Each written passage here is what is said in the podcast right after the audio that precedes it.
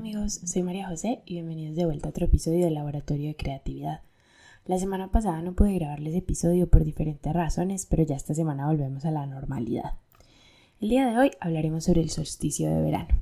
El solsticio de verano se celebra el 21 de junio en el hemisferio norte, cuando la inclinación de la Tierra hacia el Sol es mayor, por lo que el día es más largo y la noche más corta y marca el inicio del verano. A esta festividad también se le conoce como Lita o Midsummer y se celebra en todo el mundo.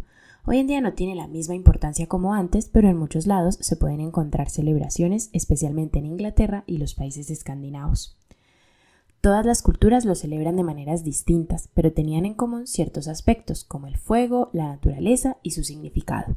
El solsticio es un momento para agradecer a la tierra todo lo que nos da, un momento para la purificación y la magia, ya que el mundo natural y el espiritual permiten que usemos su energía a nuestro favor. El profesor de historia de la Universidad de Bristol dijo sobre el solsticio que es un tiempo en el que las leyes normales de la naturaleza o divinidad podían suspenderse, cuando espíritus y hadas podían contactar con humanos, cuando los humanos podían exceder las limitaciones usuales de su mundo. Las antiguas culturas creían que era un momento en donde el misticismo y la magia están en lo más alto de sus poderes gracias a la luz solar que potencia sus propiedades. Por eso se salía a recoger hierbas para preparar pociones, encantamientos y ungüentos, a reconectar con la naturaleza y agradecer al universo, al sol y al fuego, y como eran tiempos en que todo dependía de la voluntad de los dioses, se hacían ofrendas y sacrificios en su nombre. En el antiguo Egipto se veneraba a Ra como el creador de la vida, el monarca del sol, del cielo y los reyes. Las pirámides se construyeron para que el sol, visto desde la Esfinge, se situara entre las pirámides durante el solsticio, que además coincide con el aumento del río Nilo.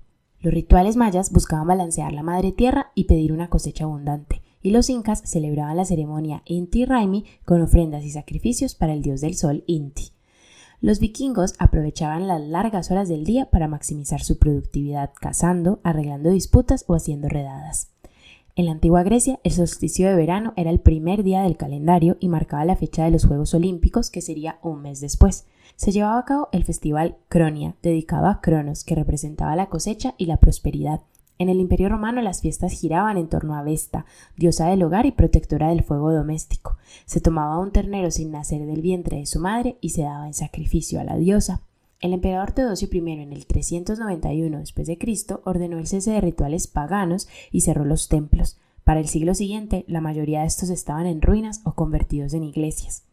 Pero el cristianismo no canceló el solsticio, solo le cambió el nombre y lo convirtió en una celebración a San Juan Bautista, ya que lo que querían era imponer la religión frente a las tradiciones y asumiendo las fiestas paganas iban ganando terreno y adeptos, y así podían desaparecer el paganismo.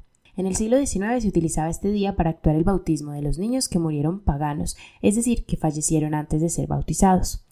Los celtas creían que el solsticio de verano era un momento en donde el mundo de las hadas estaba cerca y que ellas traían caos al mundo humano. También creían que los espíritus podían cruzar a nuestro mundo desde el inframundo y para espantar a los malignos usaban coronas de flores. Creían que el rey roble, que era la luz, perdía la batalla contra el rey del acebo, que era la oscuridad, ya que los días comienzan a hacerse más cortos a partir del solsticio. El árbol roble es el centro de las celebraciones, ya que es visto como el rey del bosque. La palabra celta para roble es duir, que significa puerta, y el árbol es considerado una puerta a los reinos místicos y al nuevo ciclo que comienza. Las culturas paganas europeas encendían fogatas ya que consideraban el fuego un símbolo de vida, vigor, fertilidad, pasión y creatividad. Tiene poderes purificadores, aleja a los demonios y trae buena suerte a los enamorados.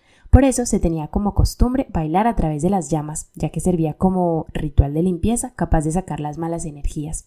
Se creía además que el salto más alto predecía la altura de los cultivos. Hoy en día no se hacen sacrificios, pero sí podemos decorar nuestros espacios con frutas y flores, quemar inciensos y encender una vela todo el día para honrar el sol y al fuego.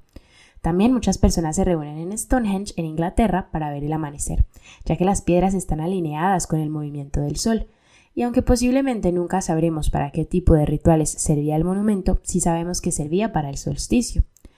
El solsticio de verano era un momento de transición y renovación, una ceremonia de adoración al dios del sol. Los celtas adoraban a Belenos, los romanos al sol Invictus, los vikingos a Frey y a Freya por su conexión con el ciclo de la naturaleza, los griegos a Apolo y en Japón a la diosa sintoísta Amaterasu.